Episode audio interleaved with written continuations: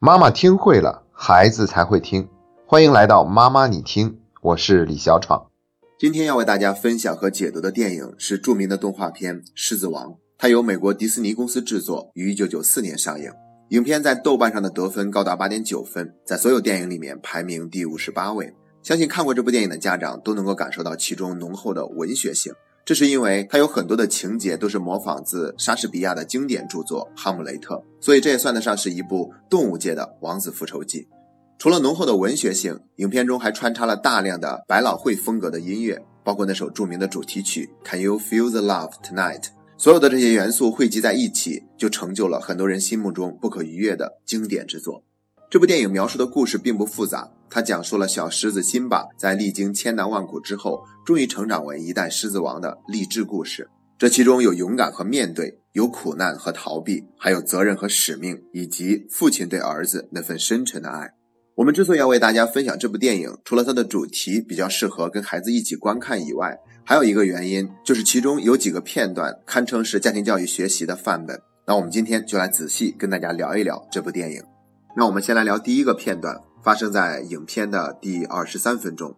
辛巴不听父亲的命令，带着小伙伴偷偷出去冒险，结果就遭遇了土狗的围攻。危机时刻，幸亏父亲及时出现，把他们救了出来。回去的路上，父亲还是很生气，于是让其他人先走，他要给儿子好好上一课。做错了事情的辛巴这个时候就表现得特别的恐惧胆怯，但是父亲还是毫不客气，一张口就对他说：“辛巴，你今天让我感到特别的失望。”你违背了我的命令，然后辛巴回答说：“我只不过是想像你一样勇敢。”父亲告诉他：“我只在必要的时候勇敢，而且勇敢不意味着你要去找麻烦。”然后辛巴说：“我觉得你所有的时候都是勇敢的。”父亲回答他：“并不是这样，我今天就感到害怕了，因为我害怕会失去你。”谈话进行到这个份上，气氛就变得越来越温馨了。然后他们又经历了一阵嬉戏打闹，说了更多的话。最后，这场说教就是在一个完全轻松愉悦的氛围中结束的。关于这段对话呢，我觉得有两点要讲。第一点就是勇敢。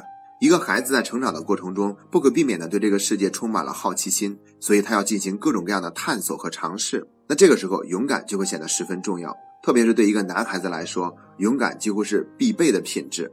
那么，作为一个家长，怎么样一边给孩子足够多的自由，让他去冒险和尝试，一边又要保证孩子的安全呢？我觉得我们完全可以把这个台词引用一下，对孩子讲：“孩子，我当然希望你是勇敢的，但是勇敢并不意味着你要去找麻烦。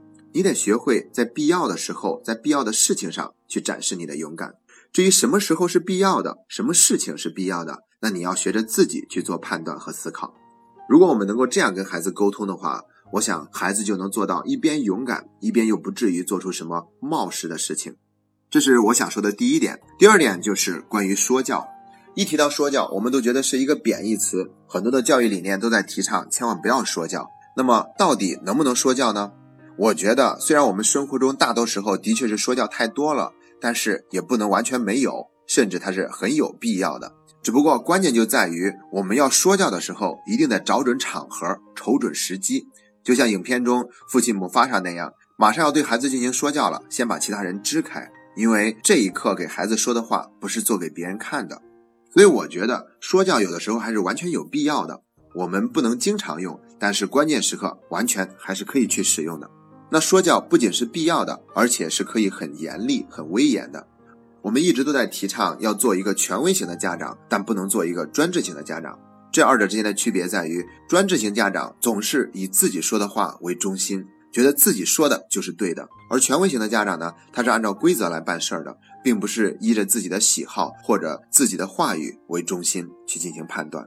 还有一点需要提醒的是，专制型家长很容易去迁怒于孩子，对着孩子发泄自己的情绪；而权威型的家长说教孩子呢，他是在沟通自己的感受，并不是用这样的方式去吓唬孩子，让孩子屈从于自己。而是要告诉孩子，之所以要说他，是因为他做错了什么事，哪里做的是不对的，是以让孩子认识到自己的错误为说教的目的。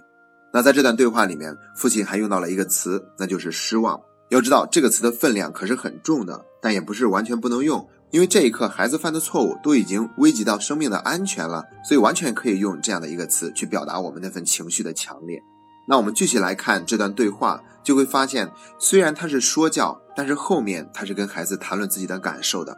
特别是对孩子说：“我也会感到害怕，因为我害怕会失去你。”这样的话是在沟通自己的感受的，而且也会让孩子感受到父母对他的那份浓浓的关怀和宠爱。如果我们对孩子的说教都能够以谈感受和表达对孩子的关爱为结束的话，那我觉得这个说教就算是有了一个完美的收尾了。接下来我们聊第二个片段。影片进行到第四十四分钟的时候，由于在刀疤的蛊惑之下，辛巴认定是自己的过失造就了父亲的死亡，所以他没有办法面对这一切，选择了逃离。碰到了鹏鹏和丁满，鹏鹏、丁满发现辛巴总是一脸忧愁的样子，所以就教给他一句话，叫做“哈库拉马塔塔”。这是一句古老又神奇的非洲谚语，出自于斯瓦西里语，意思是说不要担心，不要烦恼和忧虑，一切听天由命就好。当我看到这句话的时候呢，我就想起来很多家长曾经跟我表达过的一个观点：我并不希望自己的孩子这辈子能有多大的成就，做多大的事业，只希望他一生过得简简单单、快快乐乐就满足了。说实话，对于这个观点，我一直没有办法完全认同。原因有三个。第一，快乐这个词，它实在是太难界定了。他说的很模糊，究竟怎么样才是快乐的呢？做到什么，我们的人生就快乐了呢？没有一个清晰的愿景描述的话，那这句话就等于没说。而且，如果我们真的要认真的探讨一下，究竟什么是快乐的话，有这样的一个分类方式，就是把快乐分为两种。第一种叫做消费型快乐，我们大多数人获取快乐的方式都是这一种，所以我们才会在不开心的时候就去买买买嘛，然后要买包，因为包治百病。但是第二种快乐它是更高级的，叫做创新型快乐。它又分作两类，一类叫做创造型快乐，一类叫做付出型快乐。那无论是创造还是付出，这二者它其实都会跟一定的成就有关。而前面说过了，家长并不希望孩子有多大的成就，那就意味着我们可能剥夺了孩子获取创造性快乐的机会。第二个原因呢，就是以快乐为人生目标，它是很难实现的。中国有一句老话叫做“人生不如意常十之八九”，所以我们的人生更像是以苦难为主题，然后把快乐作为片段穿插在其中。如果一个人他总是以追求快乐为目的的话，那他有可能活不出他想要的人生。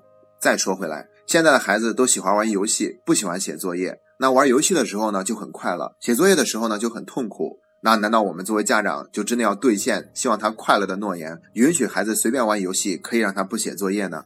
很显然，我们是做不到的。要知道，比快乐更高级的人生目标，它是存在的。就像马斯洛需求层次理论里面讲到的，最高一层，它是自我价值的实现。当然哈，我们也可以说，当一个人自我价值实现的时候，他也是感受到了快乐。但那个时候的快乐，它也是一种更加高级别的快乐，它是创造性的快乐。第三个原因呢，就是当我们总这样跟孩子说的时候，有可能会让孩子生命中出现苦难的时候，会选择用逃避的方式来处理。这一点呢，就像影片中的辛巴那样，每天对自己说着哈库拉马塔塔，让自己忘掉过去的忧愁，但也逃避了自己的责任和使命。所以，这并不是真正的快乐。为了让孩子收获真正的快乐，收获更高级别的快乐，我们干嘛要替孩子做决定？说不希望他一生有多大的成就呢？有可能恰恰是更大的成就才会给孩子带来更多的快乐。然后，影片接下来还有两个片段，正好就是跟这个话题相关的。那我们先来说后面那个片段。影片进行到第六十八分钟的时候，那个智慧的猴子重新出现了，他用他智慧的方式给辛巴带来了启示。辛巴一直是在用哈库拉马塔塔这句话来逃避自己过去的伤痛，但是猴子却告诉他说，过去的确是会让人心痛，但是你可以选择逃避，或者选择从中学习，汲取教训。他先是拿着拐杖敲了一下辛巴的头，辛巴没有躲开，感觉很痛。然后他第二次抡起拐杖再要敲他的头的时候，辛巴就及时躲开了。所以说这就相当于是从痛苦中汲取了教训。这给了辛巴很多的力量，于是辛巴决定开始去面对自己的那份苦难，同时也承担起自己的责任。说到责任，那我们更应该看一看第六十一分钟他跟娜娜之间的对话，也可以说那是一场争吵。娜娜是在偶然中遇到了辛巴，她一直都以为辛巴死了，所以发现辛巴活着以后特别的开心，并且要求他赶快回去去履行一位国王的职责。但是辛巴并不愿意回去，他对娜娜说。有时会有不好的事情发生，而你根本无能为力，那又何必担心呢？然后又接着说一遍哈库拉马塔塔，而娜娜告诉他的是，那是你的责任。